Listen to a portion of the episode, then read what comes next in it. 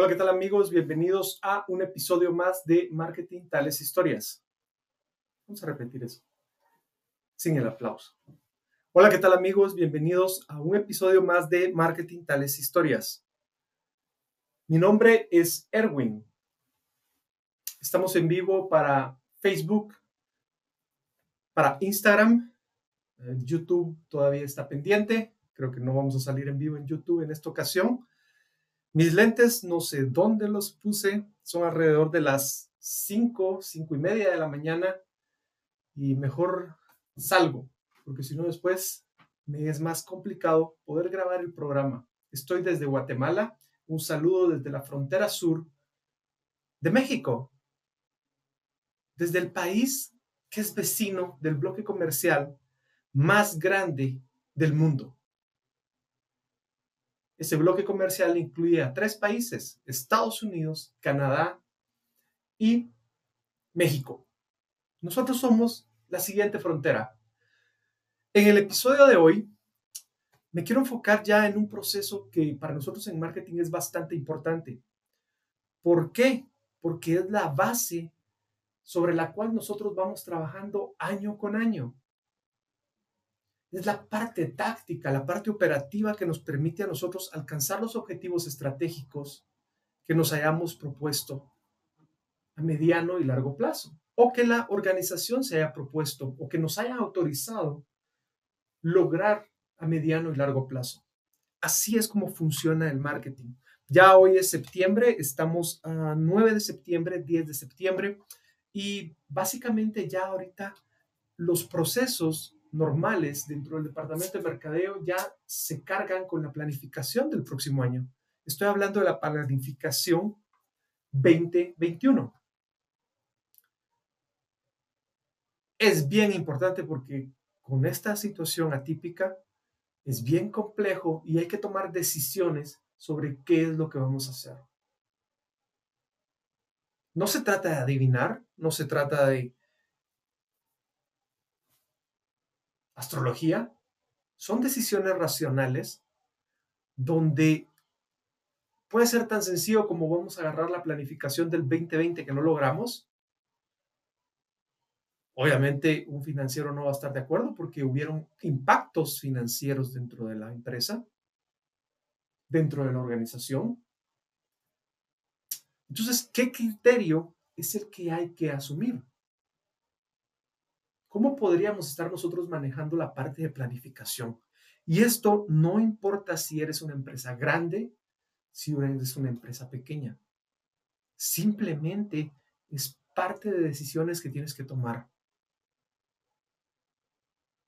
Y no son solo comerciales. Recuérdate que el ciclo de marketing pasa por todo el ciclo de la empresa. La discusión en marketing es todavía si somos una inversión o somos un gasto. Eso depende de quién esté ejecutando tu marketing. Depende de las ideas que él esté manejando. Dejando fuera todo eso, hay algo muy importante que me puede dar cuenta y que tal vez solo los que en realidad son emprendedores, las personas que hacen empresa, los dueños de las empresas, se hayan podido dar cuenta en los últimos 15 años de lo que está sucediendo. Anteriormente, muchos conocemos las estadísticas de lo que es los emprendimientos o crear empresas. Al final se dice que solo un grupo pequeño de empresas logra pasar la barrera de los cinco años.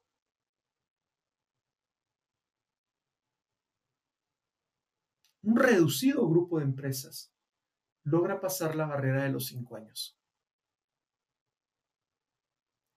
Y un grupo más grande logra pasar la barrera de los tres años. Pues si tú estás haciendo empresa desde los últimos 15 años, hay que tener precaución con algo. Quiero, por favor, esta es una nueva hipótesis para que la gente se pueda dar cuenta de que probablemente nuestra forma de pensar ha cambiado y seguimos haciendo las mismas cosas que hacíamos antes dentro de la era industrial. Pero eso no es novedad. La novedad es de que ya sabemos que la planificación que antes hacíamos estratégica a 10 años, a 5 años, ahora se ha reducido. Todos entendemos esa parte. Lo que nadie ha dicho, porque no he escuchado decir a mucha gente esto que les voy a comentar, es la parte de si al mismo tiempo que estamos reduciendo, reduciendo, si al mismo tiempo que estamos reduciendo la planificación, también existe o se ha descubierto una correlación con la permanencia de las empresas en el mercado.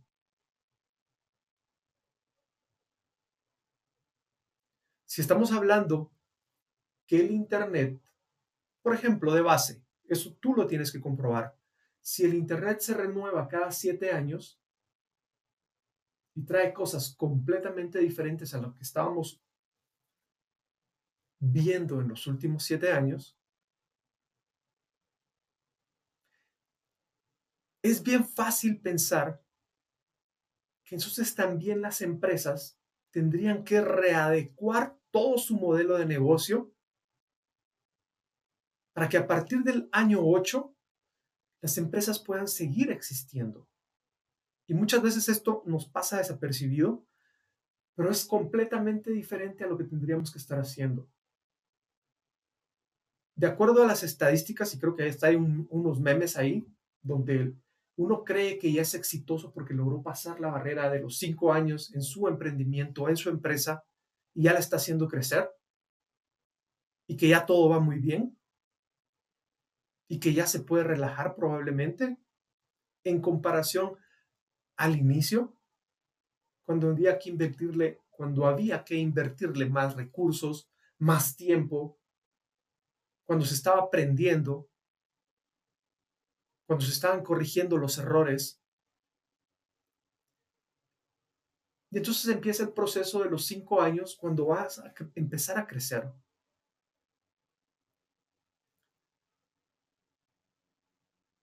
En las épocas anteriores, es muy probable que eso ya fuera hacia arriba. Pero con el nuevo plazo de los siete años,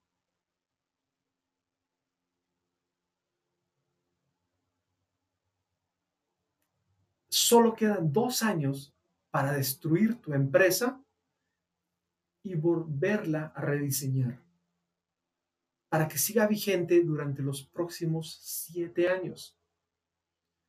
Esa es mi propuesta el día de hoy, en el episodio de Planificación 2021, para que lo tomes en cuenta, principalmente para las personas que tienen empresa o que hacen empresa.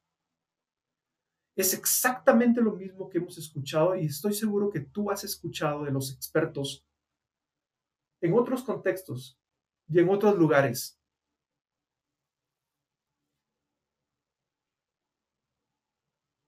Es exactamente lo mismo que dice la frase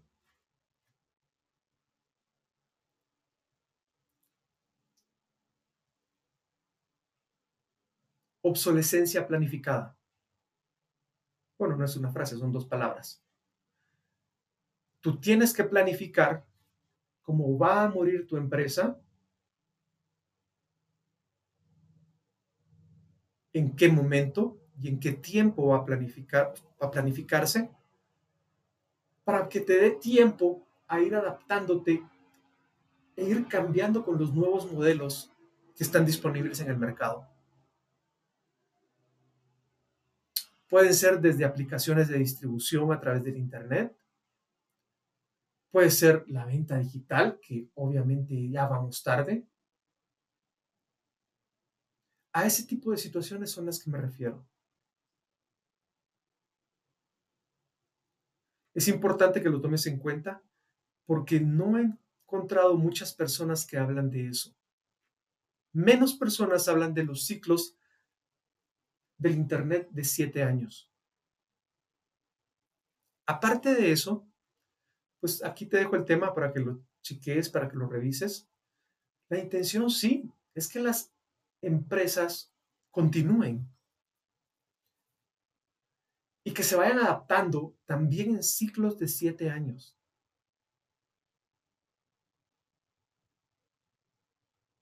Aquí es una decisión de teoría o práctica. Y la práctica nos está superando, porque los retos que tenemos que enfrentar en la planificación 2021 vienen fuertes. Si estamos acostumbrados a que nos rechacen los planes uno o dos veces, prepárate, prepárate tú. Todos esos rechazos se pueden evitar si se definen bien los objetivos financieros dentro de la empresa antes siquiera de meterte a la parte de marketing. Esa es una visión. La otra visión es, recuérdate que marketing es el que guía a la empresa. Marketing es el que le dice hacia dónde va. Somos una inversión, no un gasto. Es el momento de hacer los cambios, es hacer los cambios o las movidas estratégicas para el negocio que te permitan seguir adelante, recuperar todo este año. Voy a terminar por allá, por aquí, porque quiero hacerle un tiempo a algo que también me llamó la atención ya les voy comentando varios episodios. Este sería el tercer episodio que me meto a comentar sobre el Lobo Vázquez de Guatemala. La verdad me, me, está gustando ese fenómeno. He tenido el tiempo y me di el tiempo de ponerme a ver un par de videos un fin de semana o el fin de semana. Me da mucho gusto ver a personas que todavía vibran con esa música y con esos bailes. Me da la curiosidad de que es un movimiento, o pude percibir que es un movimiento principalmente que se está dando dentro de las clases bajas, hablando de niveles socioeconómicos. Como que si fuera lo urbano de este de este momento.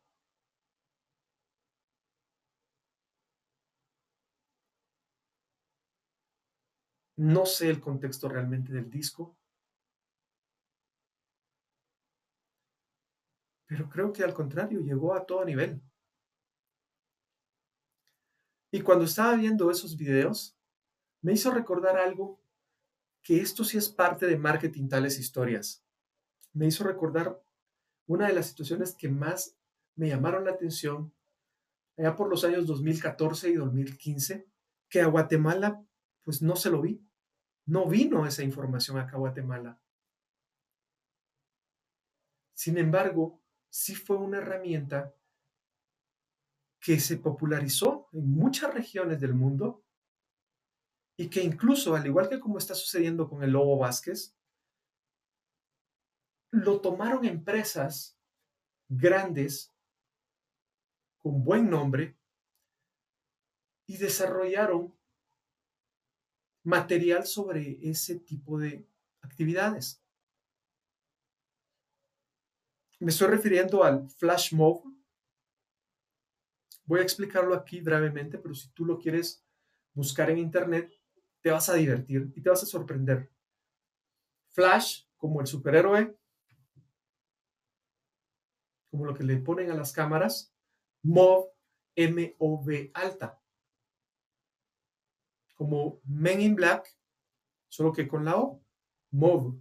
Entonces es Flash MOV. Es un movimiento donde la gente empezó a mostrar su arte. Pero demostrarlo en las pantallas individualmente lo que hicieron fue mostrarlo en grupo en lugares públicos. Aún no sé, bueno, al final de cuentas sí supe que todo eso era actuado y era producido. Pero toda la gente que se encontraba en esos lugares públicos realmente se sorprendían cuando lo miraban. Dependiendo quién lo hacía, porque así como estoy diciendo, hay algunos que tuvieron una muy grande producción, muy bien hechos, incluso con los sellos y los logotipos y los eslogans de las empresas que los produjeron. Pero otros fueron jóvenes que los fueron armando.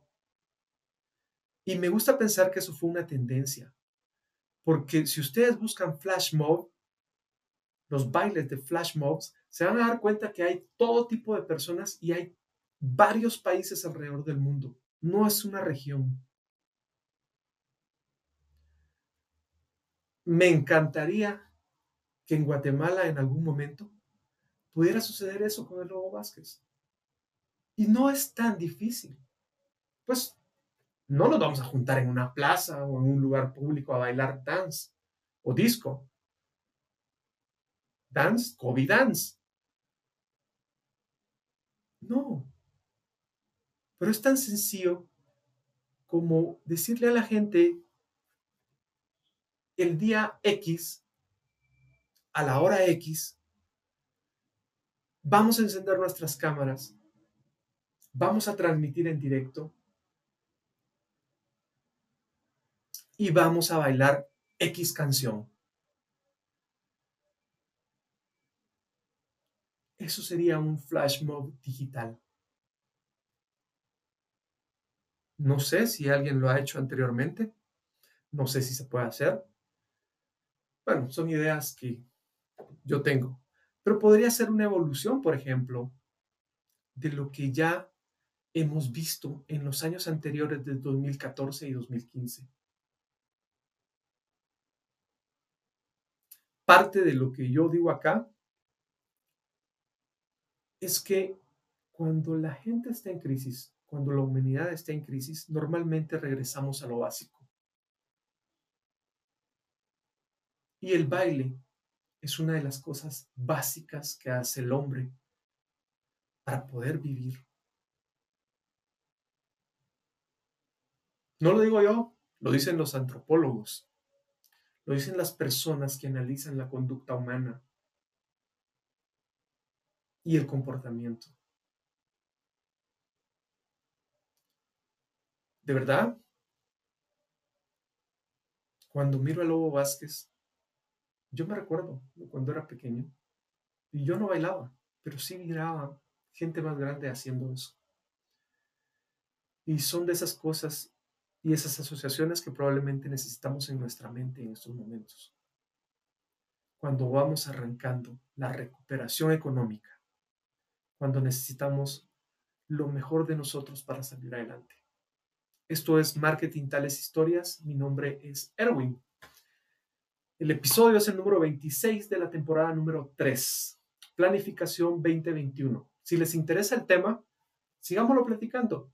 Voy a buscar más información, voy a enterarme más y voy a tratar de compartirles acá con ustedes la forma que he encontrado de cómo las empresas podrían estar ya haciendo su planificación. Muchas gracias.